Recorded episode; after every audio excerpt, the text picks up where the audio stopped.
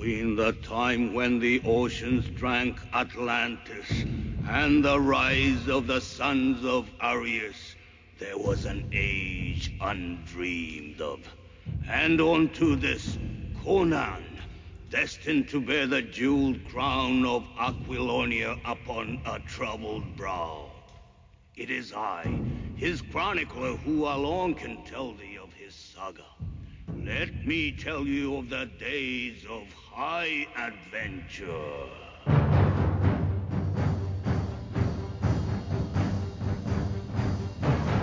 Começando mais um podcast Cinema Aventura. Hoje celebrando um dos grandes filmes de fantasia dos anos 80, que gerou uma febre pelo mundo.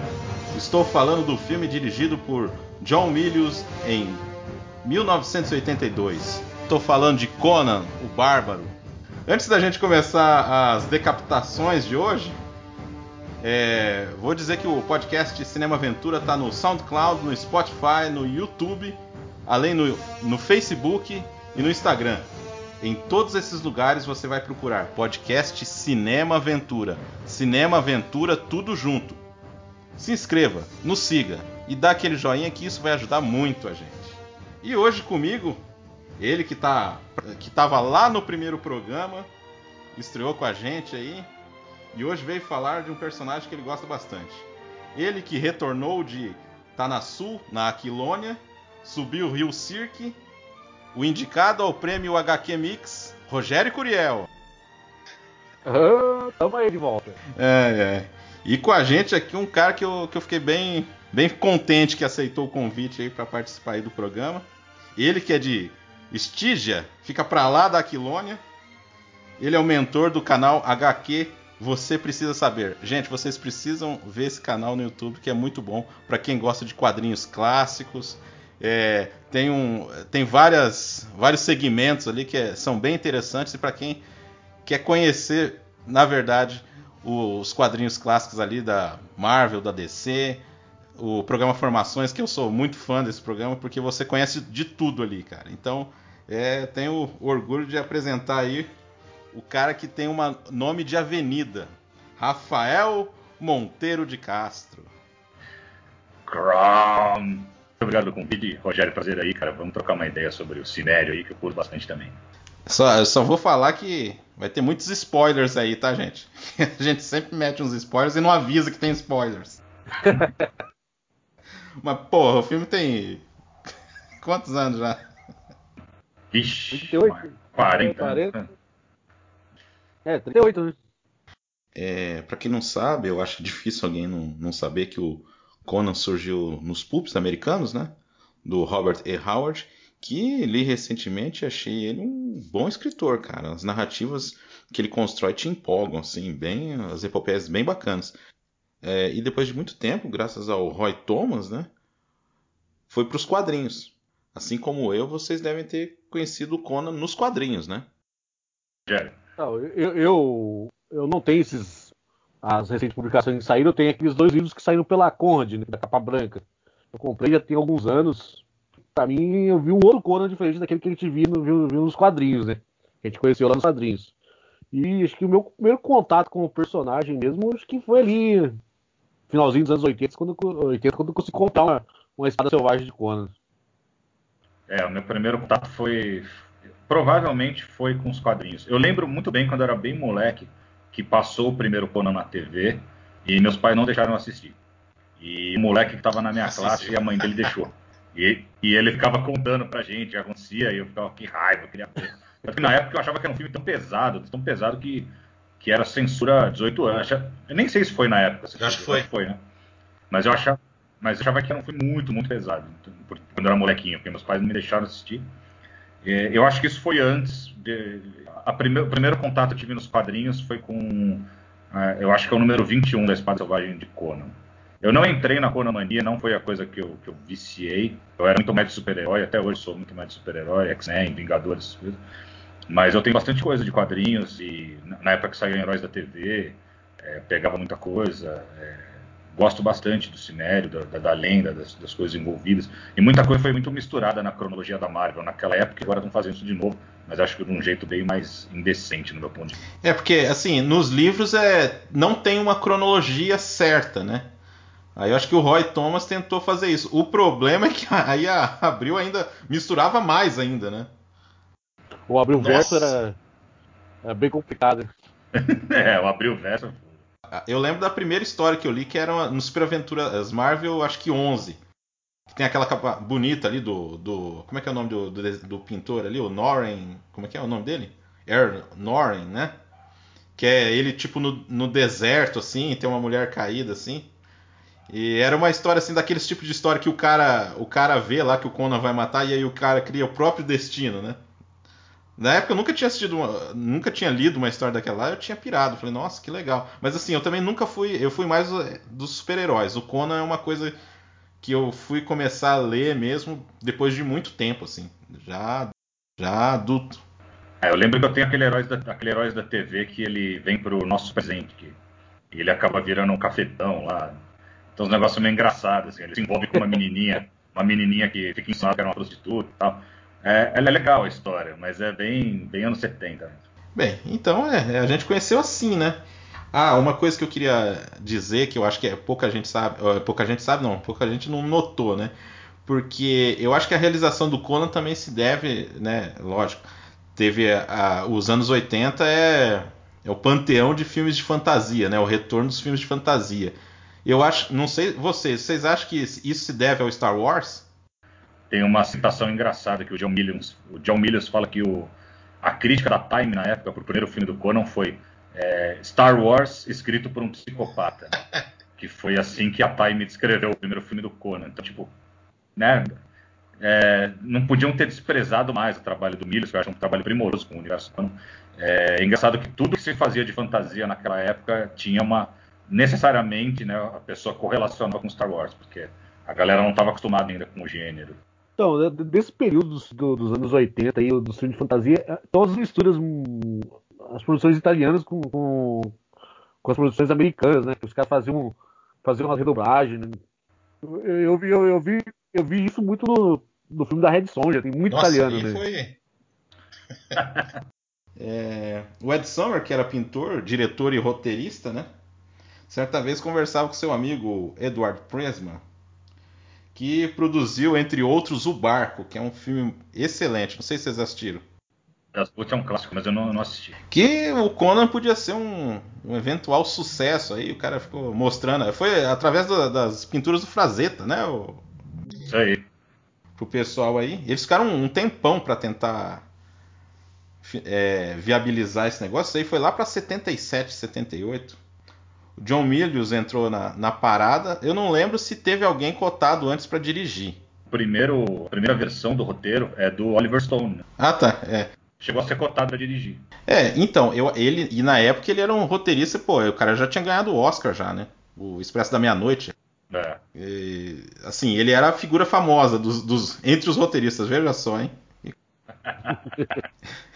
E pare... então, parece que teve uma coisa que eles precisavam também de um cara famoso no roteiro para ingressar aí nesse negócio aí. O... Só que o projeto do cara é inviável, né? Foi uma coisa assim absurda, né? E muito sobrenatural, né? E esse sim era um, seria um filme de fantasia. O filme que o John Milius fez é muito mais focado na realidade, embora tenha é, fantasmas e bruxaria, essas coisas. O, o do, o do Oliver Stone tem uma, um, um combate de dois exércitos mutantes. Uma coisa, né? para aquela época, quase é, impossível de se filmar, né? Em 82 ia ficar um monte de bonequinho ali brigando. Não sei nem como eles vão fazer esse negócio. Bom, stop motion. Stop motion, né? É. É, 81 ainda tem, entrando em 81, ainda tinha um stop motion do Fúria de Titãs, né? Hoje é, é bem datado. Na época a gente adorava e tal. Mas era uma criatura, duas, você fazia um exército de né? Imagina milhares de stop motion, imagina o trampo que. Né? Ah, não. E ainda, e ainda mais depois de Star Wars, cara. A coisa mudou mesmo. É, para quem não, não tá ligado, o John Milius ele, ele é mais roteirista do que, do que diretor, né? E entre os roteiros dele, ele escreveu junto o Apocalipse Now, o Dirt Harry é dele também. É, ele dirigiu poucos filmes ali, teve o Dillinger, aí teve o Big Wednesday, eu acho que é, que é um filme sobre surf, e teve o, o Vento e o Leão, que é com Sean Connery, que é um filme bem bacana. E é meio assim, deserto, meio épico, tem uma coisa já semelhante ali. E depois um filme bem manjado, né? Que é o dele, que é o. Como chama o Red Dawn? Amanhecer Violento. Amanhecer Violento, é isso? É, é, a gente já falou do Stone, né? Que o roteiro do Stone ia ter quatro horas, né? O cara tá, tá louco. Tá. Dia vamos fazer o Oliver Stone Cut. Cara, se não me engano, ia se passar no futuro, né? Não ia ter um negócio assim? Ah, isso eu não sei. Isso eu não sei. É, parece que, assim, a primeira vez. É porque, assim, era na fase do, do Oliver Stone cheiradaço também, né? e ele já tinha. É, lá eles falam também que ele já tinha o roteiro do Platum, então o cara achou que. Mas eu acho que aqui é Miguel, cara. Eu acho que, eu acho que ele era, tinha ganhado o Oscar e os caras queriam alguém desse naipe aí, né, pra, pra fazer. É, mas o, a mão do John Milius ali que eu acho que, que é a certeira, assim, porque ele, ele pega o negócio e faz uma coisa visceral, que é o que é o universo do Conan, né? uma coisa pesada, visceral, um ambiente complicado de se viver. Assim. Acho que ele, ele, ele, entendeu bem o universo da coisa. No meu, no meu... O, ah, o Stone procurou o Ridley Scott para dirigir, né? Mas ah, é, tava... tinha, o Ridley Scott foi cotado, verdade. Ele declinou. E, e aí, o, e assim, a gente tava falando do Milhos, cara, mas é legal porque ele, é, assim como o Ridley Scott se comprometeu a fazer o Alien, porque ele acreditava muito no projeto, cara, o John também, cara. É muito foda. O cara vestiu a camisa mesmo. O John Milius ele é um cara de extrema direita e eu não quero aqui dizer se isso é certo ou errado. Isso não importa. É, mas o que eu acho legal é que a, eu acho que isso está impresso no filme. Não que o filme tenha essa ideologia, mas está impresso uma coisa mais. Ele é um cara meio meio meio rude. Ele como pessoa. Isso não, não quer dizer quem é de extrema direita seja, mas quero dizer assim ele é um cara é, curto e grosso, né, como pessoa. Tanto que tem, tem lá o, o, Schwarzenegger, tem uma hora que ele cai lá e fica sangrando e, e ele vira pro cara, corta aí, tô sangrando tal. E o, e o John Milius fala, cara, o sangue vai passar, o filme vai ficar para sempre. Então, tipo, dane-se você. então, assim, é, é, o jeito do cara, sabe? Ele, ele, é quase um cara daquela época, assim, também, né? É um cara bem bronco, né? É, broncão mesmo. Ele, eles acabaram encontrando o Dino De Laurentiis. Nesse, eu acho que nesse período eles já queriam Schwarzenegger, mas teve outros caras na parada, né? Vocês chegaram a ver quem que podia ser? Eu vi, tem uns negócios nada a ver, cara. Que puta. Eu tava vendo com a minha mulher, ela falou: Você não quer anotar que você vai esquecer? Eu falei: Não, não vou esquecer. Eu já esqueci tudo. tudo. cara, Charles Bronson foi cotado. Ah, é. Imagina o Charles De bigode e cabelão, de tanguinho. Porque o bigode jamais ia sair, né? É. E, então, e o, o, cara que faz o pai do, do, do Conan foi cotado também. Ah, William é? Smith. E tem a história da do Schwarzenegger encontrando, né, o Dino De Laurentiis, né? Primeira vez. Ele fala ah, que o cara era é um produtor muito rico, né? O Dino De Laurentiis, cara italiano, mas já trabalhava em Hollywood. E ele estava na sala dele lá e a sala era. Ele tinha uma mesa imensa, assim. Ele era um cara baixinho. Aí o Schwarzenegger entrou. A primeira conversa que ele foi ter com o Dino De Laurentiis, ele virou para ele e falou: Por que um homem tão pequeno tem, precisa de uma mesa tão grande? E aí, tipo, já criou um puta clima bosta, assim. Às vezes fala: Não, vamos, vamos reverter, né? Porque o Schwarzenegger. É que, é que nem o John Milius fala, né? É, se se não existisse o Schwarzenegger, a gente ia ter que fabricar um Schwarzenegger para fazer o Conan, né? Porque não tinha, não tinha ninguém que tivesse aquele porte, né? Aquela coisa. É, né, cara? E até hoje estão aí. Tentaram lá aquele alemão lá para fazer a série, não rolou. Jason Momoa também, assim, sei lá, né? Não... É que o Jason Momoa. É... O Momoa, ele tem um visual, eu acho o visual dele legal para ser o Conan. Mas o filme é ruim, aquele filme é muito o Momoa é o... Exótico, né? Um cara meio exótico, né? É, ele tem uma cara meio de, de frazeta, assim, eu acho. O, eu acho que o Conan dele lembra muito daquela versão da Dark Horse, do, do Gary Nord. O visual. Ah, tá. É verdade. Eu acabei percebendo, cara, que as melhores histórias do Roy Thomas são adaptações dos livros do, do Howard. Aí eu já achei meio assim, eu, é, dá pra ver. Eu não, hein, Rogério? Não dá pra ver a diferença? Não dá, dá pra. Tá, tá, tá tranquilo. E essa principal, principal diferença entre o, o filme é bem diferente no né, o personagem. É, eu acho que é aquela questão. Ah, a gente esqueceu de falar que, assim, lá atrás, que o, o Oliver Stone achou que ia ser uma saga, né? Ia ter um monte. Uns 12. Só que é, foi umas 12. Aí o John Williams já falou que ia ser uma trilogia. É. Cada um ia. E eu acho que assim, faria sentido esse Conan não ser o Conan que a gente conhece, porque eu acho que ele ia desenvolver mais pra frente. Eu acho que até no Conan Destruidor ele é mais parecido com os quadrinhos do que, do que nesse primeiro. Eu acho engraçado é que todo filme termina com aquilo, né? Mas isso é uma é. outra história. E tipo, dá aquela sensação, pô, vai continuar. Só que o próprio Destruidor não tem aquela sensação não. de continuação do outro. Parece uma coisa totalmente diferente. E o 2 também termina com essa deixa e, e nunca mais. Feito uma, continua, é, uma continuação o... direta. Nunca mais. Aí, esse, esse, trio aí, que ele tava. Ele queria três caras meio inexperientes aí, né? No final das contas. Aí foi o Schwarzenegger, né? Que aí logo de cara já queriam. A, a Sandal Bergman, que eu acho que ela faz muito bem, cara. Pra uma, pra uma mina que era dançarina, meu, eu acho que ela manda muito bem. É, ela é dançarina, mas ela tinha feito aquele filme All That Jazz, né? Então ela já, já tinha um conhecimento uhum. de câmera, de, de, de atuação. É... E ele fala isso também, né? Ele fala. Quando ele viu ela pela primeira vez nesse filme All That Jazz, ele falou: pô, essa mina é uma amazona, né? Então, eu também acho que ela tem um porte físico bem legal pro, pro papel. Faz muito bem. Eu já? Não? Não gosta? Não apaixonou por ela? Não foi Oi? crush? Não foi crush seu? Eu, eu, vou entrar numa, numa, numa, conversa de boteco que eu tive uma vez sobre o filme. Isso aí. Agora que vocês falaram que ela era dançarina, eu nem sabia disso. Uma vez, numa conversa de boteco, o cara soltou que o filme do, do Conan era mais um musical. Porque isso, aí, aí depois eu comecei a assistir com essa ideia de musical. E realmente, cara, ele, o filme tem sequências longas sem fala, né? Só música. E aquela hora que eles invadem a caverna, todos, todos pintados, eles fazem, é. parece uma sequência de dança, né? Eles rodam pra lá, rodam pra cá. Lembra, lembra um pouco um balé. Pô, ó. É, tem cara. razão mesmo. Parece, parece uma coreografia, né? Que e ela tem elementos da Bellet, né? Da, da rainha, a famosa rainha da Costa Negra, né?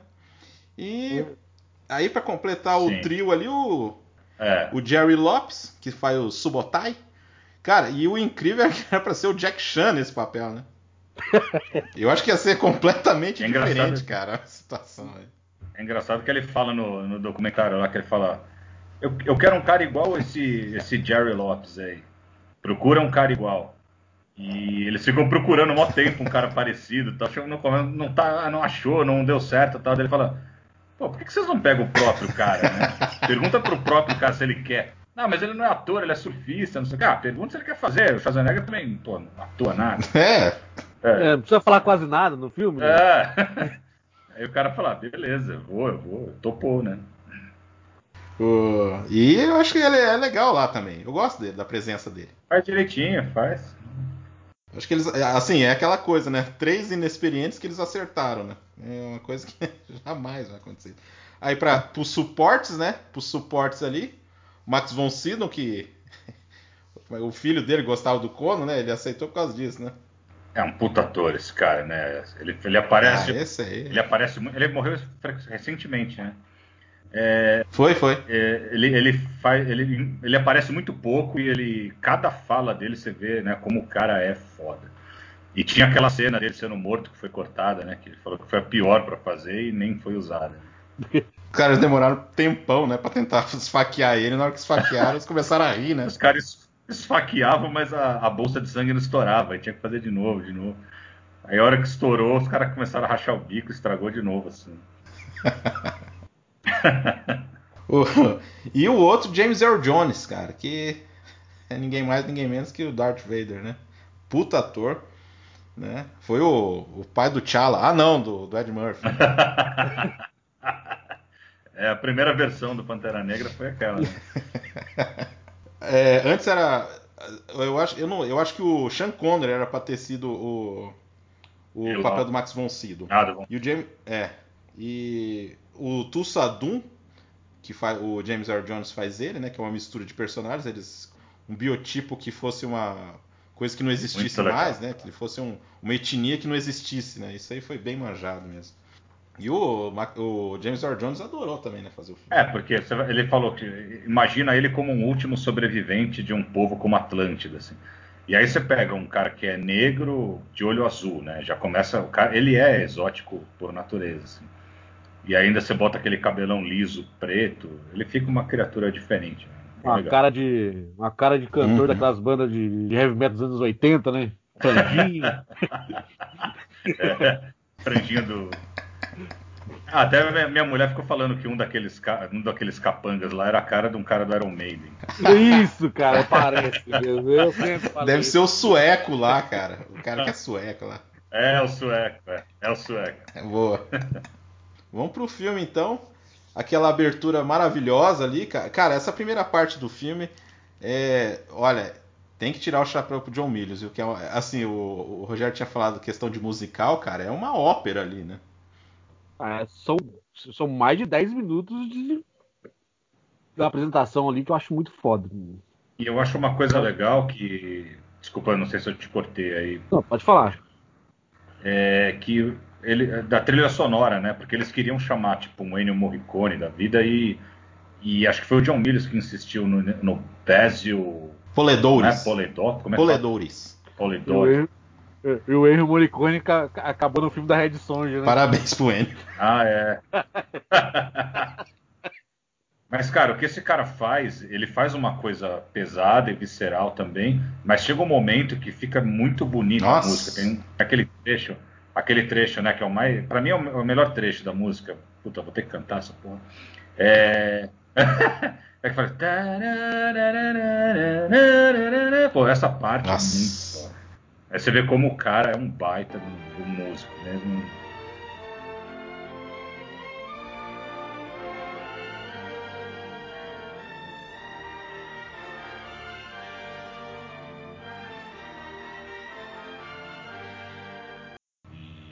Faz toda a diferença no filme. E assim, é, aí tem. Pô, uma, ah, a gente esqueceu de falar do outro ator que é o Mako, que, né? Que é ele que é ele é o narrador, é o, né? único, o único que tá nos dois filmes. Né? Pois é. O Mako que o pessoal não sei, o pessoal conhece aí, é, o cara foi importante assim na, na questão de direitos dos atores é, com descendência asiática. Ele lutou muito por isso aí, por ter mais papéis, para não ser mais aquele, aquelas coisas de clichê. O cara foi muito importante nisso aí, cara. E ele foi indicado já ao Oscar, já por um filme chamado Sabia não. Canhoneiro Yangtze que é um filme com o Steve McQueen, que é um filme muito bom de guerra. É, não sei se vocês legal. viram, é um filme bem legal. É, é, do Robert Wise esse filme. é, enfim, o, aí o Marco que começa com aquela narração, eu acho incrível. É, a origem da. A, aí vai outra cena que eu acho foda. Além de. Já começa foda. A cena seguinte do pai apresentando, porque isso aí é que nem você falou. É, a questão do John Milius ser mais assim o cara bruto, assim, porque ali foi uma explicação de, do o aço é tão importante para aquela tribo, né, para aquela, para aquele povo, né? A única coisa em que você pode confiar. Né? Acho legal essa fala aí. No one in this world can you trust. Not men, not women, not beasts. This you can trust. Sim, se fosse num. Aí que tá. É uma coisa que é, cabe para aquele mundo, cara. Isso aí que eu acho incrível. Não fica uma coisa panfletária, uma coisa que você possa. Não, cabe para aquele mundo ali, né? É, eu também acho. Eu acho que assim. É, re, resume muito o que se torna o Conan depois, né? É, a única coisa em que ele confia, a única coisa em que ele, é, em que ele sabe que ele tá seguro é com a espada na mão. Quer falar, Rogério, da invasão aí da, da vila? Cara, nessa parte da invasão, a, a, aí a cena que eu acho mais foda é da morte da mãe dele. Nossa. Isso que, que tá de mão dada, dela cai a cabeça. É porque fica, fica só no o, close só na cara do James Earl Jones, né? É. é. Aí e depois no menininho. Putz, cara. É, o menininho ele demora um tempo para muito Não, bem é... coreografado. Muito bem dirigido. É uma das minhas cenas preferidas do filme, cara, essa cena aí. É, muito bem dirigido, muito foda. ele é, acaba indo pra roda da dor. Aí, meu, é muita cena marcante uma atrás da outra, né? Você lembra da história da roda lá que eles contam? Fala aí. A roda era tão, era tão levinha que quando ele encostava nela, ela girava sozinha. E a primeira vez que o Schwarzenegger foi empurrar, ele, ela deu uma volta e a madeira de trás deu na nuca dele. Aí os caras falaram, você tem que fingir que tá pesado isso aí, que era muito leve. Daí ele ficou lá. Pô, que atuação, né, do Schwarzenegger. E outra coisa legal também é os caras pensarem para que, que servia aquilo, né? Tipo, será que moía algum grão ali embaixo? Ou era só pro cara ficar ficando musculoso? Qual era o sentido daquilo? É, quem fez o, o designer é o Ron Cobb, que fez o Alien também. Cara, e as caras que tá. É, eu tava vendo o trabalho desse cara aí, cara. Ele tem cara que tá. É, opa! Caricaturas. Muito boas, assim. Tem, tem uma que, assim, cara, eu sempre vejo. Eu acho que. Não, não sei se é no Arte 1, não sei onde que é. Que fala dos desenhistas paulistas, né? E sempre tem uma caricatura dele que aparece lá no meio, lá, que é um cara num. Tipo num num terreno assim que parece um negócio meio lunar assim, só que é um cara com roupa normal, só que tudo esfacelado, procurando uma tomada para televisão dele. É, dele essa. Cara, cara, é muito interessante esse cara aí, o Ron Cobb. Legal. É, é porque assim, ele vira gladiador, né? Depois dessa, dessa, dessa cena fodida aí da, da roda, aí, ele vira um, um gladiador. É, os tempos lá não são fáceis, né, minha gente? Então o cara tem que se virar de algum jeito. O cara tem que aguentar a mordida no pescoço. Né? Pô, ah, ah, ainda bem que você lembrou dessa cena, cara. Porque eu acho que o Schwarzenegger é o único cara que eu conheço que o cara grita com sotaque. É, verdade. Naquela hora que ele cai da cova, dentro daquela cripta lá também, que ele sai rolando lá. Ah, ah, ah. ele sempre faz isso, é muito engraçado. E eu acho foda a primeira. O cara não fala nada até uns 20 minutos de filme. 20 minutos, né? 20 minutos, 19 e pouco quando ele vai falar a primeira vez. E aí o que, que ele fala, hein? Crush your enemies. Eu não vou saber falar inteiro inglês, mas é. é ver as esposas chorando. É, putz. Acho... É, e nessa hora, nessa hora eu, eu acho a interpretação dele muito ruim. Mas em outros momentos do filme eu acho ele faz direitinho. Mas nessa aí eu acho, puta. Pra quem não conhecia ele ainda, deve, deve ter pensado na hora, falei, Ih, isso aí vai ser ruim. Mas depois ele, depois ele faz umas coisas legais. Bom, que é o deus lá da, da uhum. deles ali, né? Da era é, na verdade, ele não ele não ajuda, ele não. A questão ali é que ele, ele é o. como se fosse um espírito da luta, né? Não é um negócio assim? É, ele fala umas coisas assim que, que ele vai para lá, né? Que ele vai ficar do lado dele e tal, mas não é aquela coisa me ajude, Chrome, né? E ele tem, tem, que, a... tem, que, saber o segredo do aço também, né? Pra falar. Ser digno. Né? E tem aquela hora ótima, não sei se já pode falar. Não, eu adoro essa hora que ele fala, Chrome, por favor, permita que eu acabe com esses caras. Mas se você não me ajudar também, vai pro inferno. Achei sensacional. Exatamente, né? O que o Conan. O Conan tá nem aí para Deus, né, meu? É, sou eu aqui, filhão. Esquece. Eu acho é esse, esse, esse primeiro ato aí do filme é perfeito para mim, cara. O segundo ato, eu acho que já, já dá pra gente falar que começa ele encontrando o Subotai, né? Aí já é. começa uma amizade que é bem bacana, uma broderagem ali bacana ali dos dois. É porque assim, ele acaba escapando. Que, o que que o cara. Eu não lembro direito. O que que o cara solta ele lá? Hum. Acho que o cara mesmo que. Ah, o cara. É, eu dar liberdade pra ele, eu acho. Mas não tem nada específico, né? Se tinha, cortaram. É, que aí é, depois ele cai na cripta lá e acaba. Aí, aí é aquela coisa que eu falei do Kron, né? Que acaba dando para ele uma espada, né? Seria uma intervenção divina naquele momento ali, né? É. Que o pessoal fala assim, ah, mas ah, o cara vai pegar uma espada, mas é ali, cara, eu acho que é uma intervenção. Deu uma espada assim, boa, hein? Tá ali tudo é. corta corrente. É fudido. Mas por que, que o pessoal fala o quê? Não sei, o que, que, o pessoal reclama disso? Ah, que assim, é muito. O, o Rafa, que assim, porra, mas esse negócio tá. Que nem, a gente brinca e tal, mas o pessoal, porra, mas que coincidência e tal, mas assim, não é, né, cara? Na verdade, ah, né? o filme também lida com o negócio dos espíritos aí, ah, né? Não é uma é. super coincidência. O cara caiu num, é, caiu num mortuário lá e tinha. É, isso aí não é tão Deus ex machina, assim, como tanta coisa é, que a gente vê. E tipo, o cara tava fugindo, né? O cara é, tinha que esconder, né? Isso aí é legal. Aí ele depois ele encontra lá, que aí é, também é outro momento Howard, né, que ele encontra a é. bruxa lá, uma mulher bem bem bonitona assim, mas ela é bem exótica é. também. E aí, aí que eu adoro, cara, quando ele joga ela no fogo lá e ela sai picotando lá. É, sai aquela, aquele fogo de artifício lá. Ah, eu, aí começa a broderagem ali começa ali com eles fazendo os, os pequenos roubos, a coisa. E aí tem uma parte que aí o Rogério, não sei se você lembra, Rogério, da Torre do Elefante. Hum, é bem parecido, é bem parecido né? do Elefante, exatamente. Lá, né? Essa Agora... parte do, do que é igual da Torre do Elefante é, é aquele que ele mata aquela cobra gigante. Isso. Eu também li a Torre do Elefante tem muito tempo, cara. Eu não vou conseguir lembrar certinho.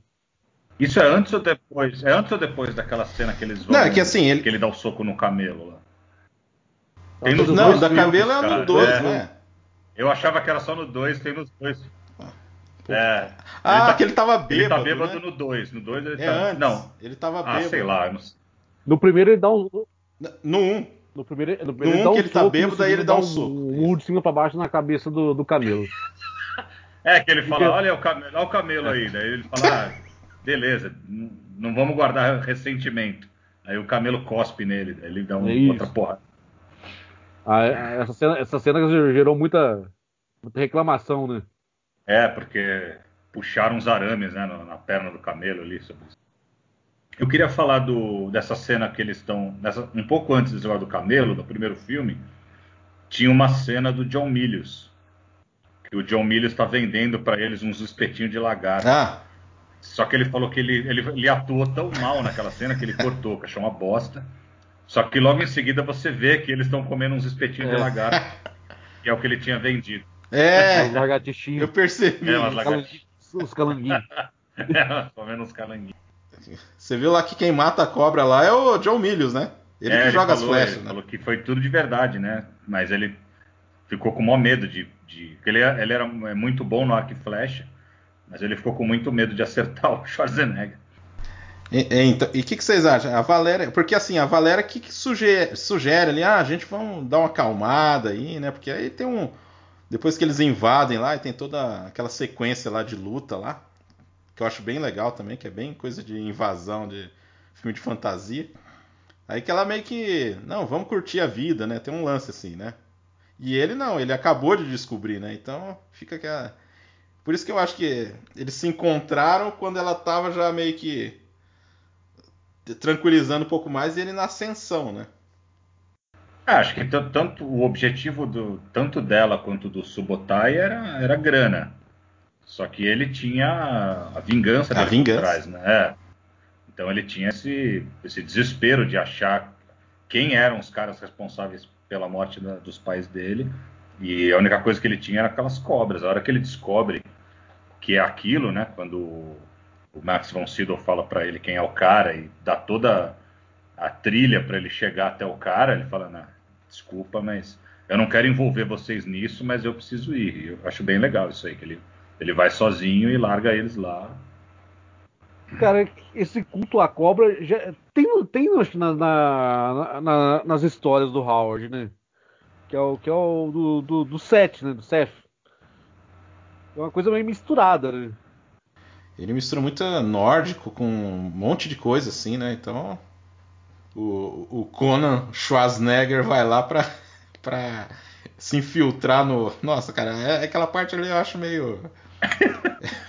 Sim, no filme ali tá a gente vendo o épico, vendo a Valéria, pô, tá foda.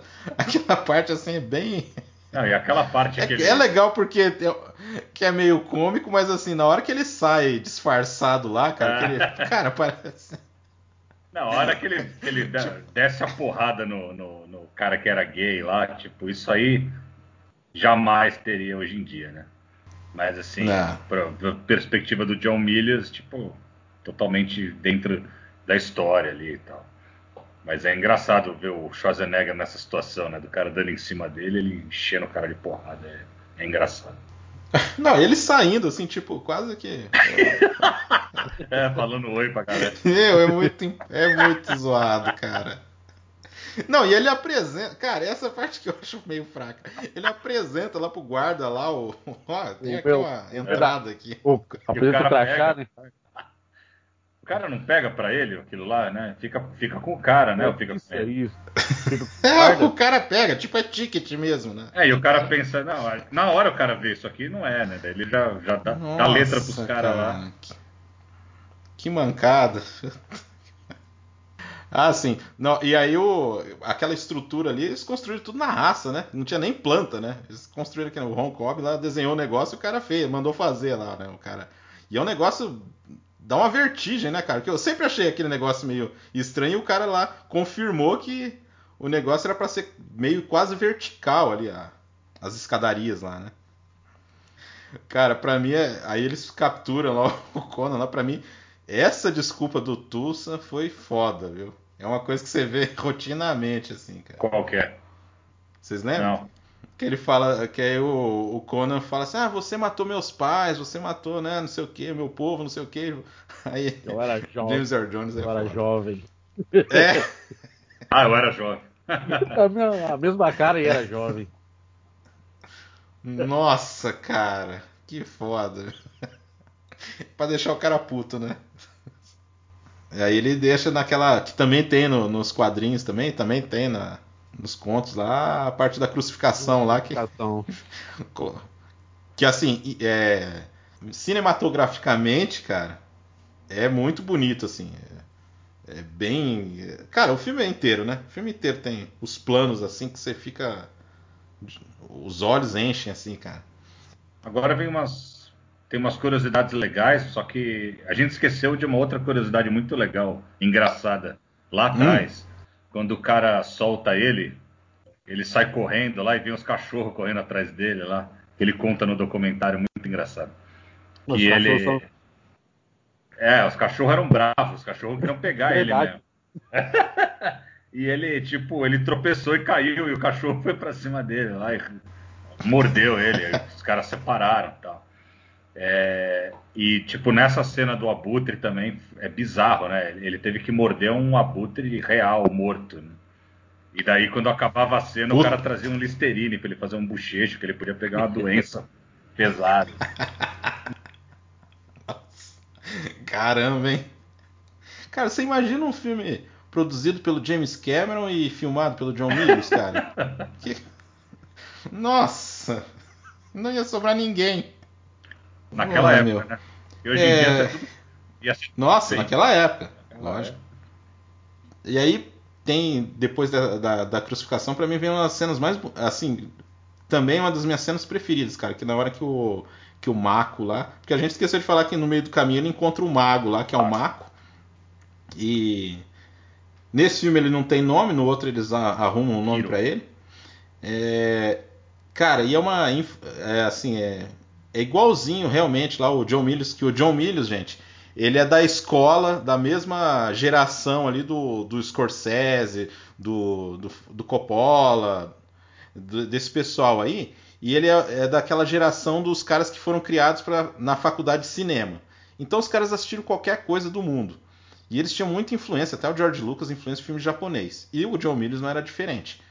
Ele pegou muito ali aquela cena que eles tentam. Porque assim, é, o, o Conan tá tão ferrado nessa parte aí que o, o Marco fala: não, dá pra gente convocar uns espíritos para fortalecer ele, só que é uma coisa que é. vai ter um preço. Vai ter um preço aí, né?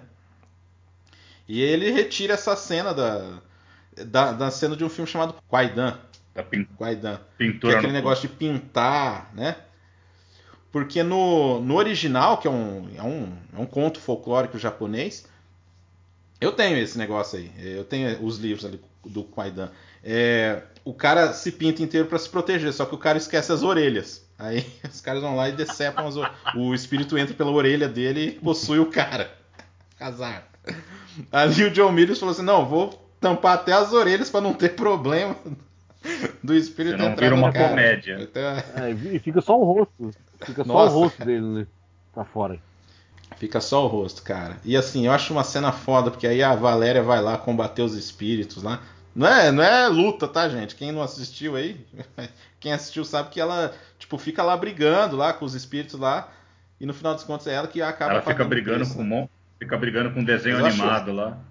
É, mas ali naquela cena eu acho ficou que cabe, bom, né, cara? Bom, fica legal. Feito né, pra cena, né? E o Schwarzenegger fala também que ele aquela foi a melhor cena para ele, que ele só ficou deitadinho ali, que ele até dormiu quando ficava pintando ele. e aí, cara, e aí, tem uma cena, aí depois disso, na hora que ele, que ele volta a ser o Conan, cara, eu acho tão bonita aquela cena, cara. É estranho falar, porque é um cara fortão ali na praia, mas. Não, mas ela é Cara, mas assim, tem uma, essa é uma sensibilidade, cara, e na hora da trilha, porque é, é o tema clássico, aquele que você que você nos honrou na para cantar aí anteriormente. Só que assim, só fica assim os instrumentos de sopro assim bem baixinho. Cara, é muito a fotografia é foda, cara. Assim, é legal. Parece uma capa de, de, de, revista, cara. É muito foda aquilo lá. E ele treinando com a espada, assim, toda. É, é, é uma leveza, cara. É, é, é interessante, porque cria um, um novo despertar mesmo, assim. Tipo, messiânico, né? O cara renasceu da cruz, e assim, ele, ele, ele fica sentindo a mão como se fosse assim, eu tô vivo, é, eu não, não, não, teria como eu estar tá vivo e eu tô, sabe? Ele, ele tá ele tá se ligando que ele tá vivo de alguma forma que ele não sabe explicar bem qual que é, acho bem legal isso. E assim, e eu acho que marcou mesmo, cara, porque às vezes você vê em clipe de Oscar, assim, umas coisas assim, né, de ah, 50 anos da universidade, é. umas coisas assim, e sempre passa essa cena. É curioso isso aí. É, e... É o clipe da Fox, né? Ah, isso mesmo. Isso mesmo. É. E essa é a diferença de um, de um filme bem dirigido do, da, da, sequência. Você pega a sequência, é difícil você pegar um trecho legal desse. É, é sempre meio tosco as lutas. Ele uhum. tem várias lutas, várias cenas de luta que ele vai lá e, e atinge o inimigo que tá fora da câmera. Assim, umas coisas bem, bem bobinhas. Nossa, cara. É, aí o filme praticamente é só ação daí para frente, né? Porque tem o resgate, porque o, o, o, personagem do Max von Sydow tem uma filha que tá que tá que fez parte da a gente esqueceu de mencionar que ela tá na, na, na seita lá do é. Tussadum e eles vão resgatar, que foi uma desculpa pro, pro Conan encontrar a vingança dele. E enfim, tem a, a cena da orgia lá, que é uma cena, eu acho muito legal, que é, tem a transformação do James Earl Jones, né? É. Mas assim, toda a sequência ali de, de lutas ali, cara, fica, fica muito bom, assim. É interessante. Não é um, não é um épico de, de lutas, assim, mas é. As lutas, as pequenas lutas são legais. E são sangrentas, né? Um pouquinho antes tem aquela sopa bizarra, né? Que o pessoal tá comendo.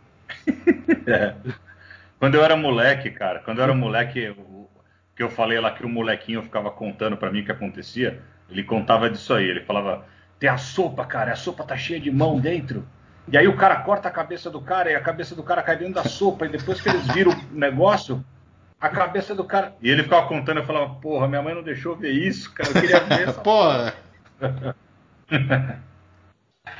tipo, você com 10 anos, né?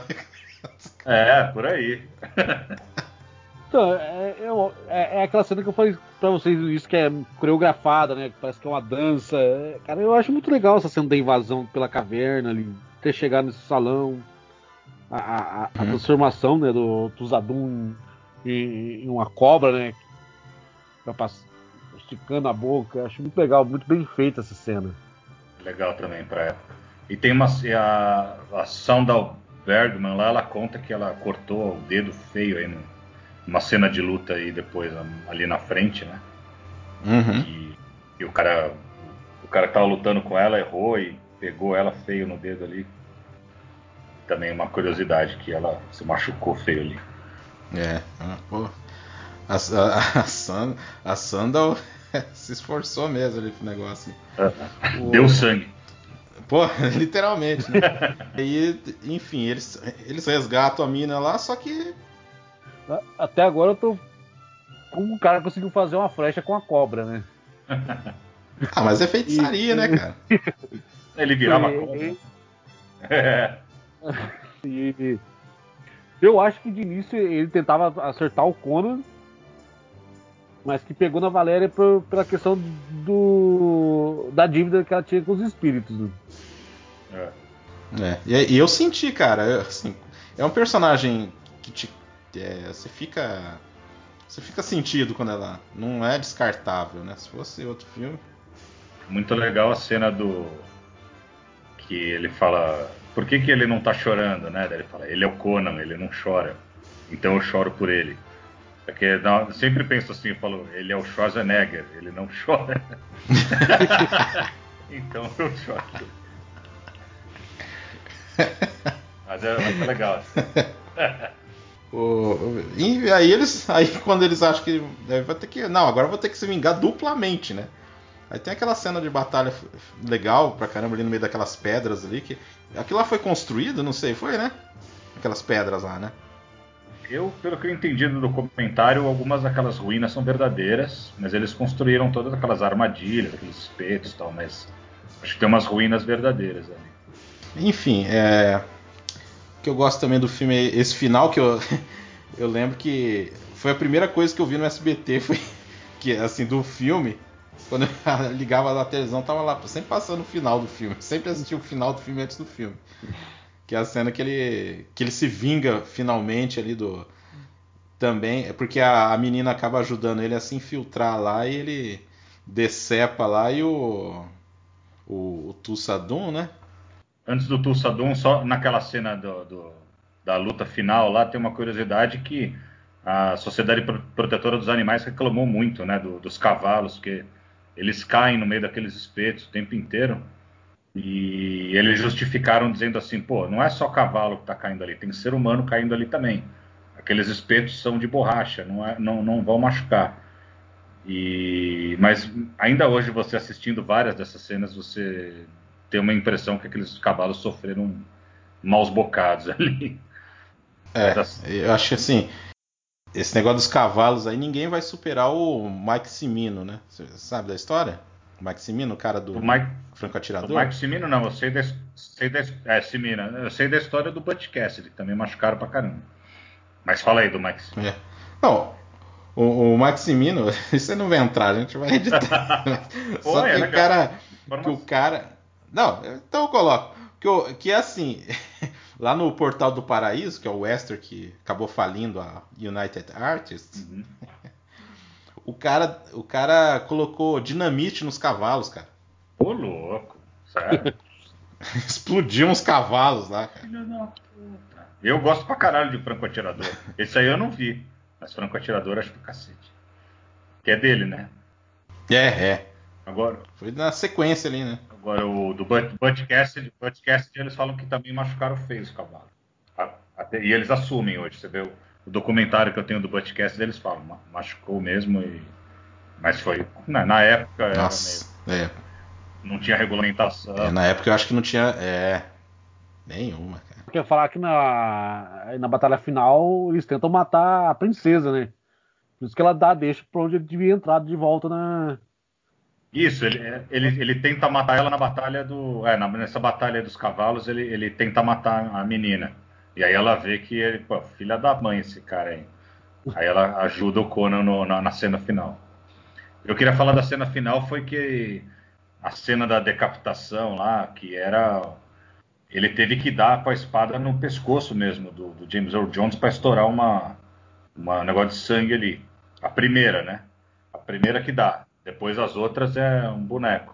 Mas a primeira era no próprio James Earl Jones. E ele, o James Earl Jones ficou desesperado, né? O Schwarzenegger, aquele bicho com, com a espada. E, e, eles tentaram várias vezes também, até a vez que, que, que deu certo ali. Puta cena emblemática também. Nossa, cara, é, é marcante mesmo. Outra capa de revista, né? Aquelas, na hora que ele fica segurando lá a cabeça. E é muito o espírito do Conan mesmo, sabe? Aquilo não, você é meu filho, esqueça isso, tal. E ele começa, parece que ele tá dando uma titubeada, assim. De repente ele olha para assim, ele fala: "Vai se ferrar, irmão". É, você vê aquela cara dele e fala: "O que que você vai falar para mim que vai mudar alguma coisa?", sabe? Ele vai rebenta, cara. Eu acho muito legal. Somar todas as falas do Schwarzenegger no filme todo, não dá cinco minutos. Né? É, porque o cara mal falava inglês, né, nessa época, então né, pouparam. E aí depois ele acaba com o templo, né, cara? Porque fica uma coisa assim de que ele assumia aquela, aquela coisa toda lá, né? Porque quando ele tá descendo ali, como se fosse o, o Salvador, o Messias ali que salvou todo mundo. E aí, não, não vou. Tipo assim, só que assim, não é nada falado, é só sugerido ali, só filmado mesmo ali, da, dele pensando ali, falou, não, vou acabar com essa. Na época isso aí foi tudo pensado, sabe? Tipo, vamos deixar o mínimo pra esse cara falar. É, porque ele não é ator e ele tem sotaque, então vamos deixar o mínimo. Aí quando ele faz o segundo filme, ele já é um cara mais consagrado, aí deram um monte de fala para ele, e ele faz um monte de coisa legal, até a cena dele bêbado, eu acho legal. Eu acho que ele não é tão mais canastrão assim, ele consegue fazer um monte de coisa de um jeito bem convincente. Uhum. O Mako fala que lá no final, lá narrando que vai ter as próximas é. aventuras. Mas assim, só só finalizando aí esse do o Conan aí, esse primeiro aí rapidamente aí que é um filme de fantasia, assim, que dos meus preferidos mesmo, de todos os tempos, e também dos anos 80 nem se fala, né? E a trilha sonora, cara, é aquela coisa da direção do cara, de fazer uma trilha que se que encaixa ali como uma opereta mesmo, assim, né? É coisa que eu acho muito bonita, assim. É, visualmente é bonito, assim, é um filme bonito, assim, apesar das é, decapitações. É, é um filme bem não, mas ele é um filme bem contemplativo, assim. Então, uma sequência, sequências muito, muito bem feitas. É. Eu acho ele um filme mais. É, que tem um apelo mais adulto. Que você pegar. É, tem, tem uns filmes né, que vieram depois, que até o Crow, lá, lembra? Esse Crow passava na sessão da tarde direto. Que não é o, não é o cool, né? O, Crow, é o Cru. É, é Cru, é. Que era tipo uma puta misturada de coisas, sabe? Era um cara querendo fazer alguma coisa nesse aspecto mas que ainda era um pouco. Você via que era um cara que não era muito chegado nisso, tentando fazer uma coisa nessa pegada. O Conan não, o Conan você parece que você está naquele universo mesmo. Você, você, é uma coisa imersiva na, naquele mundo que nunca existiu, né? Aquele, aquele período da história que nunca existiu. Então eu acho muito legal. Tanto que o 2 ele falha um pouco nisso. É, ele é um pouco menos, menos crível em vários aspectos. O, o primeiro ele é muito legal nesse aspecto. Oh. Eu, eu vi em algum lugar que eles queriam, já, já antes de, da, da escolha do Schwarzenegger, eles já queriam que o, que o Conan fosse um cara que falasse pouco mesmo. Ah, tá. Já, antes mesmo de escolher o Schwarzenegger, já, já tinha essa ideia do, do Bárbaro, do Bárbaro ser um cara mais, mais calado mesmo. É, que tem a ver com o personagem também, né? Tem uma coisa legal do, do, do Roy Thomas que ele fala na, dos quadrinhos né, do Conan, que ele falava. É, eu nunca coloquei balão de diálogo no Conan, muito raramente. É, e nunca coloquei onomatopeia, tipo, batendo espada e fazendo pá, sabe? Ele não colocava nada disso, nem, nem o Conan pensando e nem barulho. E aí o dia que o Stan Lee viu, ele falou: Porra, você não vai botar splang aqui nessa, nessa espada? Você não vai colocar o que o Conan está pensando? Ele falou: nessas histórias eu não faço isso. E ele, o Stanley falou: bom, tá vendendo bem, então beleza. Porque assim, se você pensar, você, você nunca tá dentro da mente do Conan para botar balão de pensamento, né? É. Nas histórias, imagino. Então, tipo, acho uma, uma sacada bem legal do Rayton. É sempre ter, terceira, sempre terceira pessoa mesmo, verdade. Daí o pessoal da, da Universal achou, junto com, com a família, com a família, né? de Laurentiis, que achou que se eles deixassem mais, assim, menos violento, ia ser mais é. dinheiro, né? Aí foi com o Destruidor. Só que aí que tá, cara, os caras que estavam apaixonados pelo projeto, que era o John Milius e o Oliver Stone, já não estavam, né? Enfraquecer o que seria uma trilogia incrível, né? Assim, eu acho um filme muito mais, muito mais fraco, mas não é um filme inassistível. Eu assisto e me divirto. Não, Assisti não. de novo agora e me diverti pra caramba, sabe? Quando eu era moleque eu adorava, é, adorava isso. Eu gostava mais dele do que do primeiro. É, eu também. Quando era moleque, puta. Porque ele tem aventurinha e é. tal, né? Aquela coisa de da ação mais, né? Não ele é tem é mais aventura. contemplação. É, bem mais aventura, assim. Bem, assim, É, aí quem escreveu foi o, o Roy Thomas e o, e o Jerry Conway. Exatamente. Né? Dois caras da Marvel. Dois caras Os da dois. Marvel. E aí chamaram mais um cara só para dar uma polida ali, que é o, o Stanley Mann, para fazer a, as coisas ali. O, o Basil retornou, né? Pra fazer. E que eu acho legal também essa trilha. Pode não ser tão boa quanto a primeira, mas tem um. Tem um tema aventuresco bem marcante. É, o comecinho também. é legal. Aquela abertura do filme tem um, uma trilha nova legal.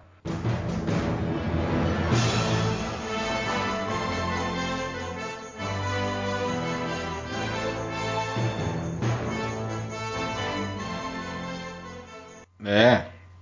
O Jack Cardiff, que é o diretor de fotografia desse filme aí, que o cara é um cara fudido.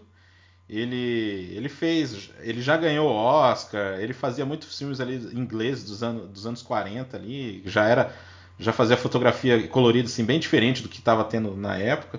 Ele, também o assim, contemporâneo ali do Conan, o Rambo 2 também é dele, a fotografia bem bonita do, do Rambo 2. E ele já tinha trabalhado com, com o diretor que foi convocado, que é o, o Richard Fleischer. Só que, cara, aí que é o negócio. Não sei se vocês concordam. Porque o Richard Fleischer, esse foi o antepenúltimo ah, filme dele. Final, final de carreira, né? Bem no automático, né? Ah, sim. Não é, não é um, é um filme muito quadradinho, umas coisas muito forçadas. É, é, é um filme. Hoje em dia, a gente mais velho, a gente vê que é um filme bem. A gente ainda gosta, né? bem forçado. Gosta, né? Mas, é, mas é legal, é legal. É, divertido. É, o... Acho até pela memória afetiva também. Você fala, ah, sim. Agora vai ter aquelas. Mas assim, é que nem você falou, agora cara. Ter... Você não vai falar assim, nossa, não vou assistir isso aí, tá muito. Não, cara, o filme é bacaninha, assim. É uma sessão da tarde bacana. É, não é um, um filme do Homem-Aranha, daquele lá do, do, do, Andrew Garfield, que eu não consigo assistir mais. Não é um aquele quarteto fantástico que não dá para assistir nunca mais na vida. Não, é um negócio que é legal, é divertido, uma pipoquinha lá, vamos lá, vamos dar uma risada lá. Vai falar, Rogério? Não, não, é eu, eu acho que esse, ele é bem mais leve, né? Tem muito alívio cômico, né? O, o lá o, o personagem que tá junto com ele, tem, que é um alívio cômico do, do filme, né? Ele é um filme mais é bem mais tranquilo para para assistir com com, outra, com as outras pessoas, que ele não é não é difícil de entender, né? Uhum. O, só falando um pouquinho do elenco, o Marco volta. É, o, dos subchefes ali, né? Porque a, a, a, vilã principal é a Sarah Douglas, né? Que o pessoal conhece pelo Superman 2. Bem, bem charmosona ali no papel de vilã. o primeiro filme também da menina lá, da Olivia da Primeiro e um dos, dos, dos, últimos também, né? Quem que ela fez mais, né? Cara, vocês não assistiam Anos, Anos Incríveis com Sim. Ela tá lá? É, ela é, ela é irmã do Kevin Arnold. Puta que. Tá mais de cinema, Nossa, mais, nunca mais. Né? Preciso rever essa série. Cara. Esse fim de semana eu assisti um filme com ela no, na Netflix, mas eu esqueci o nome. É um filme ruim, não esquece. mas ela fez mais coisas depois. O Wilt Chamberlain faz o Chamberlain. Um dos, dos subchefes. É, faz um dos subchefes, o grande cestinho aí da NBA. Do... E... Esse, esse foi o único filme, né? Não fez Exatamente. mais nada. Exatamente. E, de novo, o, o Sven Ole Thorsen, né? Que ele tava no primeiro filme, que ele fazia aquele cabeludo lá do, do martelo lá. E aí ele volta aqui para aquele cara lá que fica lutando contra o Conan lá na, naquela hora lá que o Conan saca que tem alguma coisa errada. Olha só que perspicaz. Isso que eu ia falar, que ele é. Não, ele é o cara que luta com o Conan na, na, naquela batalha na, na, na, selva ali, na floresta, não é? Isso, é, é. Que então. ali o, que o Conan, né? E aí ele vê que o cara, ah, achei que você ia atacar ela, né? Tipo, uma é, desculpa putz, totalmente putz, furada. Né? É, mas o que a gente falou, o único que retorna é o Mako, mas esse cara também retorna, mas como outro personagem. É. E a Grace Jones, que pra mim é uma das melhores coisas do filme, cara. Como a Você sabe a curiosidade Adora. sobre ela? Tinha um personagem chamado Zula nos quadrinhos, que era um homem negro. Era um guerreiro negro que ajudou o Conan em umas batalhas e tal. E aí, quando eles escreveram o roteiro, eles falaram: pô, vamos, vamos botar o Zula, tal, vamos botar um pouco de diversidade. E só que eles, a Grace Jones estava bombando, né? Ela era um ícone, um ícone, né? Nossa. E aí eles falaram, pô, vamos transformar o Zula numa mulher, vamos, vamos. E aí, mas ele, ele veio, ele surgiu nos quadrinhos como um homem. Não, não, não, não sabia dessa, cara. E quem veste a roupa do Dagoff, que é o monstro lá no final, é o André Gigante, que era lutador de wrestling também. Ah, e quem faz o. Quem faz o. O Toff Amon, né? Que é o feiticeiro lá que eles vão resgatar. Vão pegar lá a joia, né? É o, é o Pat Roach. Sabe o que, que ele fez, cara? O que, que ele é famoso? Que eu sei. Que aí, só dessa última vez que eu. Ele é o aquele nazista lá que o Indiana Jones joga na hélice lá do avião. Aquele careca de bigode, né? Aquele fortão. Engraçado. É. E ele tá no, no Guerreiro de Fogo também, cara. Mas nesse filme, ele, ele, ele, o mesmo cara que é aquele velho de barba, né?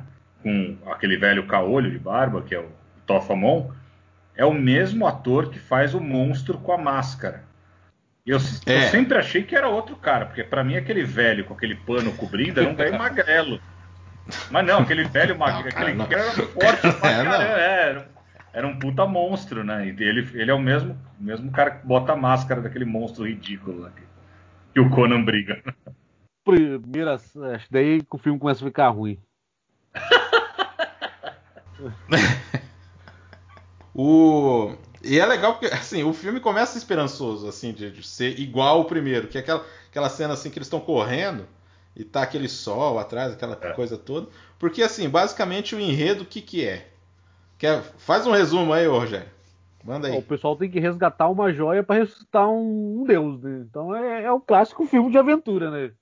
Levar, levar a donzela para só ela pode tocar na, na joia. É, é eu acho que é o enredo mais batido que tem de filme dos anos 80, né? É, pegar uma joia para pegar um chifre, é, né? Para ressuscitar um deus. Só que no processo a, a a princesinha vai ser sacrificada e o Conan vai é. morrer também. Que... que acha uma coisa. É, e eles prometem, eles prometem ressuscitar a Valéria, né? É. Ele aceita a missão, né? Aliás, aquela cena da Valéria ali é recortada do outro filme, né? Ela nem, nem foi ali fazer aquilo, né? Acho que eles recortaram. Porra. a parte do aventuresca, assim, eu até acho bacana, assim, mas é que nem você falou, não é tão polido quanto o primeiro. E também não tem tanta reflexão quanto o primeiro dessa questão da de você começar a ler a respeito de da vida armamentista ou qualquer coisa, ou até assim a questão da vingança, dessa troca da que né, teve que pagar um preço por causa da vingança do cara. No final das contas é, é bem assim, ó, você quer se vingar? Então, é aquele negócio que a gente estava comentando lá no, no, teu, no teu programa lá. Tipo, meu, no final das contas não, não vale a pena, é. né? E aquele cara do. que você estava falando, do. Não, que algum ator. Ah, o ator que faz o amigo do Conan, esse que é o engraçadinho, o ladrãozinho lá, covarde, é o mesmo cara que é o subalterno do Coringa lá no primeiro Batman. Isso. Exatamente, é o mesmo. Nossa, não lembrava, cara. É, é ele mesmo, né? agora é. que tô lembrando a cara dele. Aí ele recruta a, a trupe para fazer essa, essa coisa. Pô, na primeira cena que eles saem lá, eu acho aquilo lá muito. Na hora que eu tava assistindo de novo, eu falei, ah, cara, que notícia. É. Você acha ele bonito? Eu tô bombata. Bombata. Negão de 3 metros. Bombata, você acha esse cara bonito? Olha, eu não sei, mas que você quer que eu responda, né? Ah, eu acho. Não, é tipo, precisamos dizer que a princesa tá afim dele. Então vamos. O que, que a gente vai botar aqui? É. Nossa, cara. Mas é como eu comentei antes, é a cena do, da, da embriaguez, é. eu acho que o Schwarzenegger mandou bem, cara. Foi engraçado. Em algumas falas, não. Mas a hora que ele levanta e começa a fazer bobagem, assim, é, é, ficou engraçado. É, a questão física ele, ele vai bem, né? É, é, ele é, ele é fisicamente meio engraçado, né? Então, tipo, ele dá aquela cabeçada na cara do Bombata e cai pra trás, são umas coisas engraçadas. Ela, a Azula, dá uma cabeçada nele também, né? É. Cara, mas assim, a sequência ali do castelo ali, tá vendo? A gente não vai falar, adentrar muito, porque na final das contas é isso, né? É, tipo, são peripécias ali. Aí a cena do castelo eu acho legal, né? Eu acho bacana. Eu acho legal a cena do castelo, dos espelhos. Eu sempre gostei daquilo lá. Até hoje eu gosto. Mas, mas é um, é um efeito já bem. Os efeitos especiais bem datado. É, sim. É, meio... muito, muito anos 80 aquele. Hoje, hoje acho que incomoda um pouco. Já, como no primeiro não incomoda a cena dos. lá do, dos, dos demônios em animação, a cena, essas cenas aí incomoda no segundo filme. Eu acho a dos demônios melhor que melhor que essas, porque uhum. você vê aquela cara do cara que não mexe, né? Aquele monstro tacanho lá de, de produção B mesmo de cinema, assim. É, cara. É, mas, mas assim, é... e outra coisa, você o acho que a ideia é melhor matar, que a execução, né? É. E o jeito de você matar aquele monstro o jeito que você tinha para liquidar ele, que era um monstro quase invencível, que conseguia dar porrada no Conan, era só quebrar aqueles espelhos, é, era só uma questão de descobrir que era aquilo, né? Então, se o cara teve tempo de descobrir, pô, aí é fácil, hein, irmão. É só você entra lá e blá, blá, blá, blá, blá. Já... E, o, e o pior, né? Era muito espelho, né? Não tinha como errar. qualquer, qualquer porrada que você leva, você cai no espelho e já começa a matar o monstro. Então, cara, eu, é uma coisa que você vê que funciona. Se fosse um quadrinho, funcionava melhor que no filme, né? Assim, no, no, quadrinho, às vezes, você não percebe esse tipo de coisa, assim. Mas é. Enfim, né? No quadrinho, como que é essa coisa do espelho que eu não li? Não, não, não. Eu tô falando assim, se fosse um quadrinho, você engolia ah, mais. Entendi. Né? Aqui deu uma travada e eu achei que você tava falando do quadrinho. E aí tem uma hora que né, quando ele tem duas escolhas, né? Ou ele mata o monstro ou ele mata os amigos, né? Os caras, não, não, porra. Nossa, é, não joga aqui, você acertou até agora, não vai errar agora. Não, eu fico pensando, mas por que, que ele foi também sequestrar a menina, hein? Qual era o não motivo explica. dele sequestrar a menina? Não explica. É, eu, acho, é, eu acho legal aquela cena que ele, ele pula e sai se transformando ali né? Vira um desenho animado, mas eu acho bacana, né? Tem a ver com a fábula, né? Mas eu fiquei pensando, mas por que, que ele fez isso? A menina, a menina não era a única. Sendo que ele nem usa de, ele nem usa de, de, de, de refém ali, tipo, ah, vocês não, pegou. Não, ele tinha, ele tinha pedra, que era, eles precisavam da pedra e a princesa era a única que poderia é, pegar aquela. E aí ele, o que, que ele faz? Leva a princesa pro castelo. Né? Ele podia ter, ele devia ter matado ela logo, né? Matado. Pois é. Não, eu, eu, o cara mora no meio do rio. Então, mas a, o, coisa mais fácil que tinha era matar ela. Aí eu acho que tá o artifício do da falha do roteiro, né? Porque para entrar no é. para entrar no no castelo era por debaixo da água. Acho que uma princesa não ia conseguir fazer aquele caminho. Não, mas depois na hora que eles vão Era embora... só deixar ela aí com eles, então. Não, na hora que eles, for, que eles vão embora, eles não, eles não têm que passar por aqui. É, eles saem pela porta, né? Mas pra entrar, é, eles saem pela porta. Daí, que maravilha. E dá uma pena falar isso porque foi dois caras que eu gosto muito, o Roy Thomas e o Jerry Conway, que escreveram. Pois mas é, eu não sei que interferência é. teve, ou se foram eles mesmos que escreveram isso, mas, mas é isso. É, às vezes o cara. É, sei lá, né? Não rolou, né? É, Frank Miller escreveu Rolou. Robocop 2 e aquela bosta. Pois é, né? E... Tem gente que. Nossa, o né? 3... É, o 2 já é zoado já. E o 3 também. Não, o 3 nem se fala. É que o, é que o 3 é pior do que. E o Marco tá lá no 3 também, coitado. Nem, acho que eu nem vi o 3. o 3 é o que ele voa, né? Cara, é bem. E o pior é que é bem cara do Frank Miller. Tem até ninja lá, tem umas coisas assim, sabe? Ah, eu não quis é, ver. O, é, o, pacote Frank Miller. Nossa. Pega o cristal, vai lá para pegar o outro, o chifre lá, né? Do que vai ressuscitar lá o, o Dagoth lá. Só, é, esse tipo de coisa que acontece em muito filme que eu acho foda. Os caras vão lá, catam o negócio, aí fica um exército lá esperando, né? É. Cara, né? Em vez de esperar o cara entregar tudo, não, vamos matar. Antes de vocês entregar, vocês têm chance de correr. Cara, eu não aguento esse tipo de coisa. Por que que. Te... Mata os caras lá quando eles chegarem lá no castelo. Quando... Ah, vai matar os caras. Não, vamos antes, bem antes. É, vamos ficar esperando os caras na saída com um chifre para já matar, sei lá. E aí é para inventar uma cena pro Marco fazer alguma coisa nesse filme, né? Porque no outro ele era tão importante nesse daí, coitado. Ele nem consegue abrir a porta lá do feiticeiro lá, depois ele fica disputando lá a porta lá com outro cara lá. É... Não, ele, ele faz uma coisa importantíssima, ele acende a tocha lá. Oh, caramba, viu? Eu gosto muito do Marco, eu fico fodido quando. Os cara... Sabe quando ah, você gosta do ator e os caras só enfia coisa ruim pro cara fazer? Meu? É. Ah, que eu tenho raiva é a hora que o Conan encontra com ele, sabe? Que eu acho que ele vai falar, é, sabe? Akiro, mesmo que fosse um nome inventado ali, sabe? Tipo, Akiro, que, por quanto tempo, alguma coisa assim, né? Ele só olha para ele e fala, preciso de você. Ele, aí o, é. O Marcos é. faz, tá bom. É. Porra, vocês, tiveram uma puta história, irmão. Você salvou a vida do outro e tal. Cara, ali você não vê que o cara é cronista do outro, né? É, renegaram o filme anterior de um jeito besta, assim olha pro cara e fala, Conan! Sabe, uma coisa legal, assim, né? Uhum. É, porque aí já vai pro final mesmo, né? Aí que tá, o filme é. Assim, mas é. Voltando, parece que a implicância é nossa. Mas assim, a gente gosta do filme, é que tem os defeitos, cara, tem que falar, ué, né? Eu acho legal a luta final, eu até acho bacana, só não acho interessante o monstro lá, que ele fica bem durão lá, né? Tipo, fica bem. É, como a aparência dele eu acho legal, mas ele fica meio. Uh... Não, não, parece aqueles monstros de seriado japonês. Né? Putz, bem isso. Não, e, bem você isso. vê no começo do filme que eles falam. É, cara que criou o monstro Dagoth. O cara tem um crédito especial dele lá. No, no começo do filme, não sei se vocês repararam. E eu falo, porra, precisava dar crédito pra essa merda. E é tipo. E aquele cara, como você falou, é o André o Gigante, né? Quem não sabe quem é esse cara, bota aí no, no, no Google que o cara era um cara muito bizarro visualmente, assim.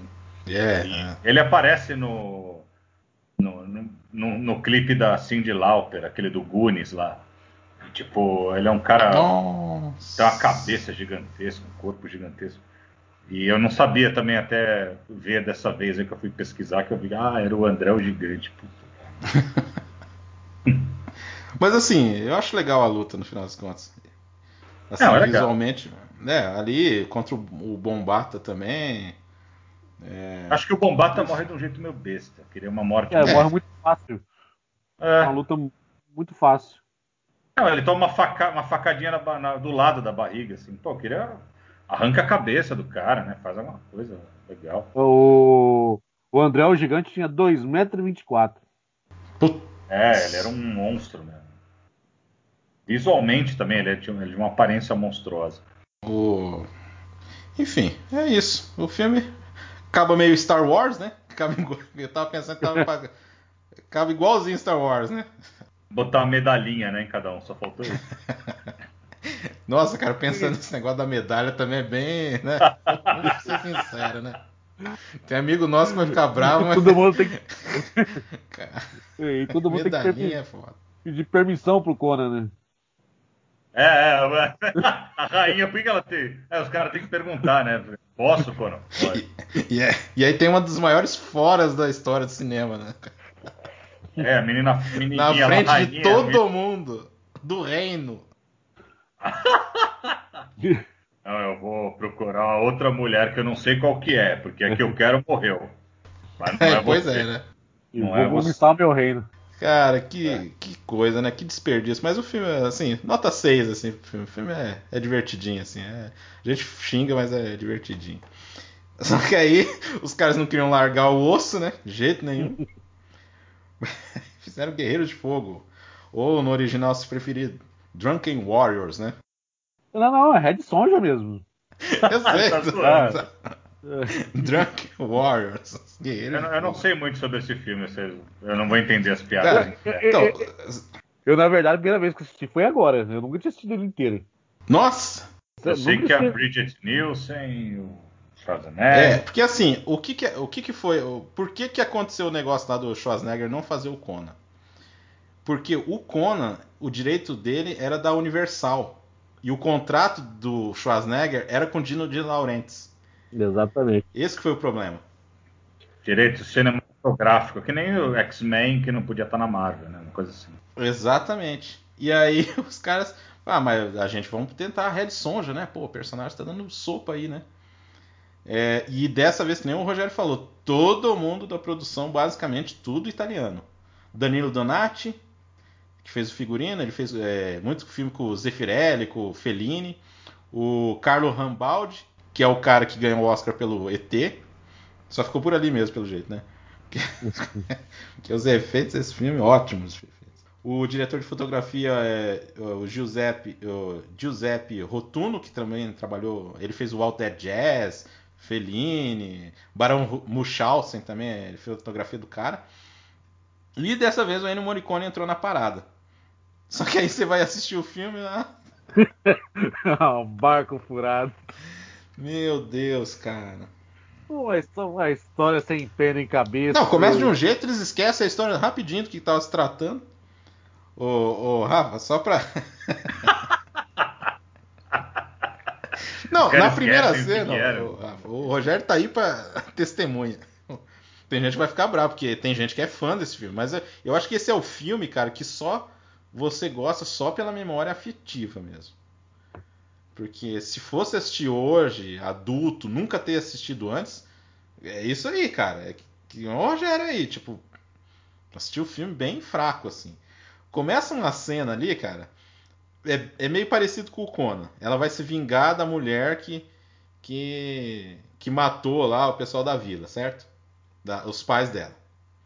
Aí é um espírito que chega para ela pra, tipo, ó, você vai se vingar. Negócio assim.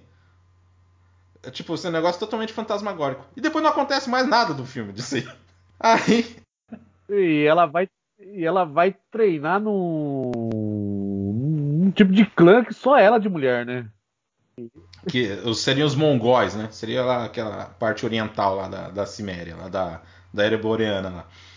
Aí a Brigitte Nielsen que eu acho que assim, é adequado pro papel, ela é bem canastrona, eu acho ela bem fraca assim, mas pelo menos ela tem um porte físico, ela tem uma presença. Você olha ali, não, essa mulher parece uma guerreira mesmo. A Sandal Bergman, coitada, voltou. O que, que ela vilã? é no filme? A vilã.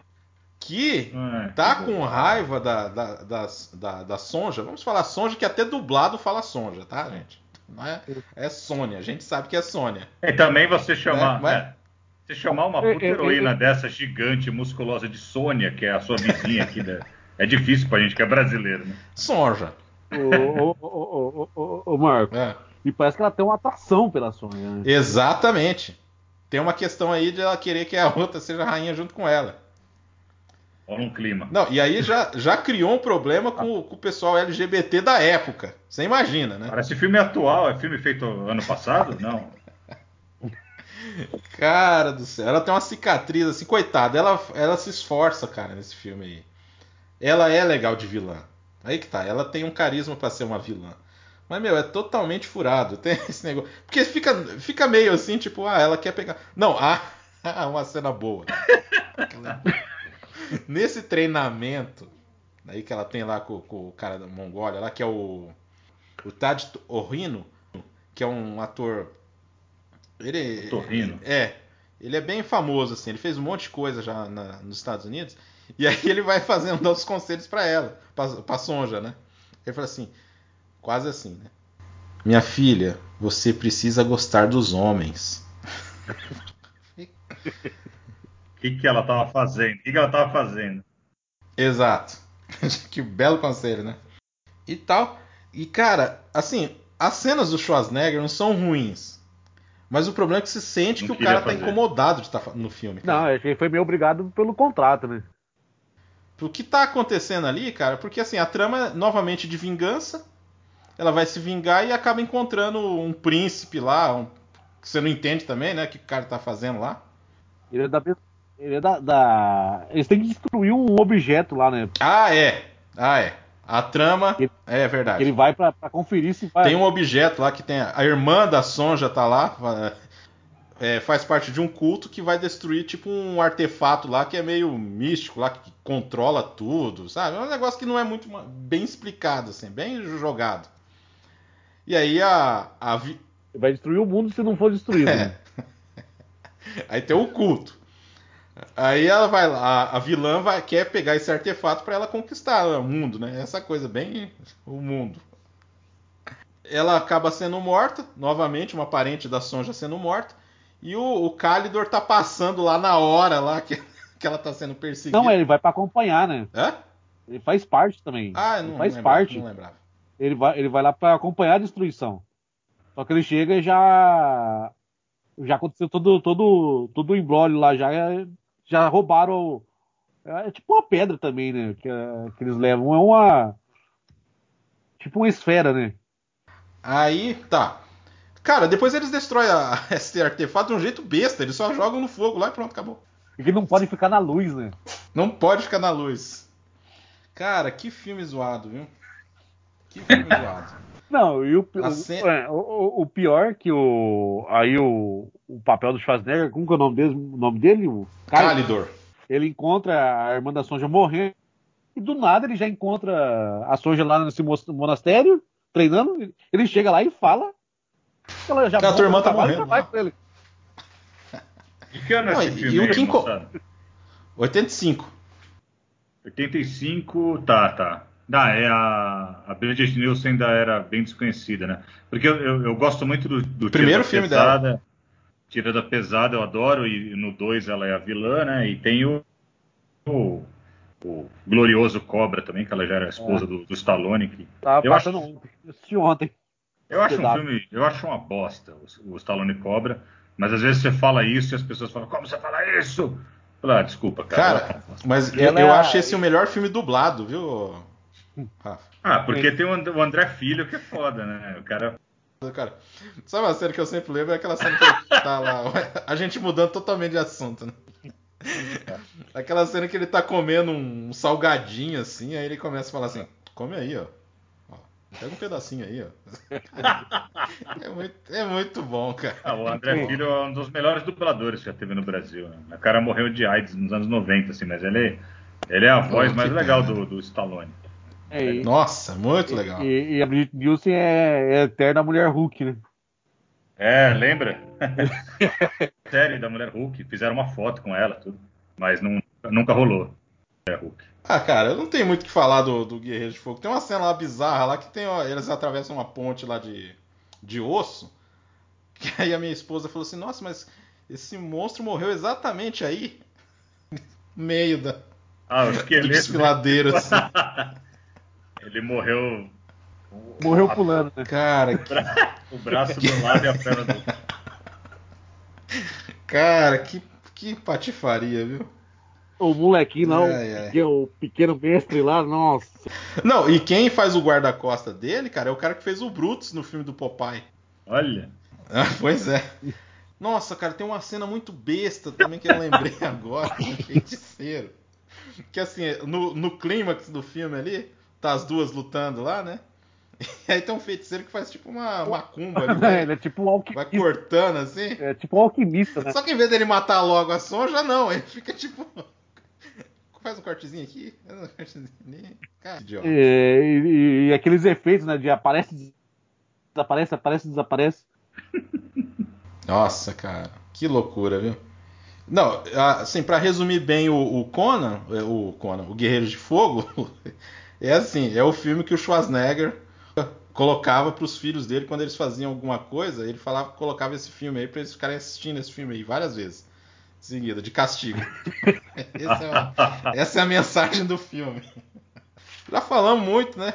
O objetivo era, que nem eu falei antes, o objetivo era falar do primeiro Conan. Não tem muito o que falar do Guerreiro de Fogo, né, Rogério? Então, é, como eu falei, eu nunca, nunca tinha assistido ele inteiro. Eu sempre assistia por ou, ou o início ou o fim, mas nunca tinha assistido ele inteiro. Eu assisti- agora foi a primeira vez que eu peguei ele e assisti inteiro.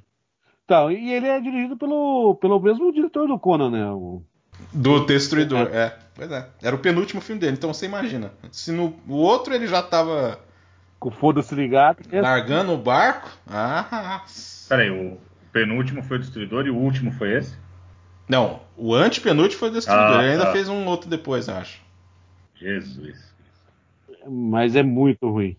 Não vamos falar do, do Malmoa? É, tem o Momoa também, né? Eu não sei quanto tempo a gente. Quer falar alguma coisa do Mamor? Que os posters eram bem legais, que era tudo a propaganda. O cara Ah, era adequado, É, o, porra. o- o- o- se comparado com o Conan do, do Howard, é o que chega mais próximo assim, de personalidade. Né? É. Duro que o filme é sem personalidade, né? É o... o... filme não tem personalidade. Sabe que às vezes eu. Eles tentaram fazer meio Piratas do Caribe, só que com o Conan? Dá a impressão que é isso, cara, para mim. Assim, uma coisa assim.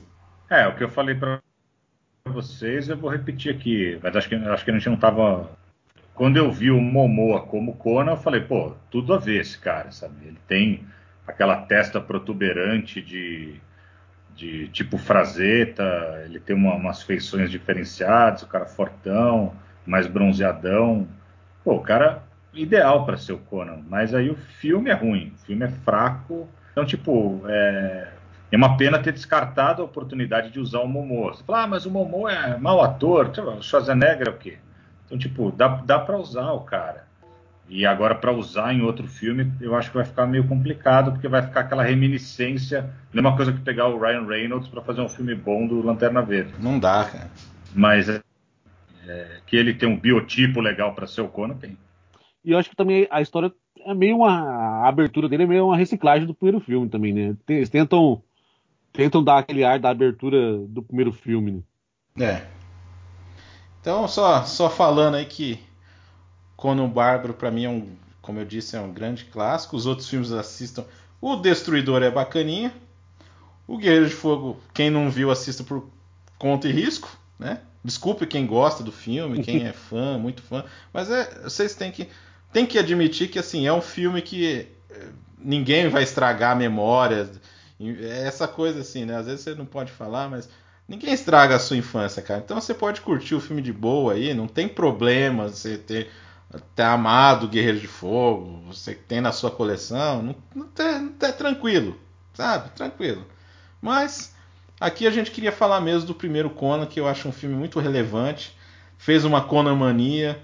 É, eu acho assim, tecnicamente, quase que para a época, assim, perfeito, sim, tecnicamente. Você vai ver algumas coisas meio datadas, mas eu acho que né, em questão de, de condução, de narrativa, assim, é uma coisa que, que é, é um exemplo até hoje. Até hoje não conseguiram fazer um, um filme do Conan à altura desse, né? E por mim é um filme ótimo, assim. Tá. E aí eu quero agradecer aí meus, meus companheiros aí de, de podcast. Rogério, valeu ter, ter voltado aí, cara. Eu que agradeço mais uma vez pelo convite, cara. Prazer conhecer aí o, o Rafael. Estamos aí. Se precisar, é só dar um, dar um toque e fazer, fazer o meu jabá, né? Ah, é, esqueceu de Eu falar do Entre agora, Traços, né? É, tô voltando aí com o meu. Voltando com um blog novo, um blog novo, né? Chamado Entre Traços. O tá no início ainda. Tá, tá, tá em desenvolvimento, né? mas estou tentando manter aí um, um, ritmo legal de publicação para fazer público. Né? É isso aí. E vai estar tá numa próxima aí, o, o Rogério aí. Ô Rafa, valeu mesmo, cara, ter aparecido aí, ter, ter aparecido em voz, né? É, ter participado aí do podcast, cara. Espero que você tenha gostado, espero que você, você volte aí, cara. Ô, Damiani, gostei pra caramba, cara. Foi muito legal, puta conversa fluida, divertida. É, agradeço muito aí o convite. É, também um baita prazer conhecer o Rogério. Até fiquei com a sensação que eu estava conhecendo uma versão do John Milius aí no Rogério. Ele é um cara na mesma pegada. É, o cara também. E, é, e eu queria só também fazer aqui, falar. Hã? Era assim, vocês curtem quadrinhos, é, vocês querem um conteúdo um pouco diferenciado do que vocês estão acostumados a ver, porque às vezes a galera fica muito na mesma pegada de fazer reviewzinho, de HQ que está saindo agora, ou de comentar a mesma coisa que todo mundo está comentando, que saiu o anúnciozinho do filme. O meu canal é um negócio diferente, é um conteúdo próprio, diferenciado para uma galera que quer uma coisa é, que, que cresceu lendo HQ ou que está querendo conhecer como foi uma coisa que já uma época mais antiga para entender o contexto de hoje. Então, se você quiser conhecer, é só digitar HQ, você precisa saber. Pode digitar no YouTube, no Facebook ou no Instagram. Você vai ter conteúdo legal, mas os vídeos estão no YouTube. Então, HQ você precisa saber no YouTube. É, tem umas coisas bem legais lá. E agradeço a oportunidade aí por deixar eu passar a mensagem para a galera. E é isso aí, gente. Aí foi o podcast Cinema Aventura. E na, na próxima aí vai, vai, ter surpresa aí no, no próximo programa. A gente vai divulgar lá no Facebook, no Instagram. Então espero que vocês continuem nos ouvindo. Valeu!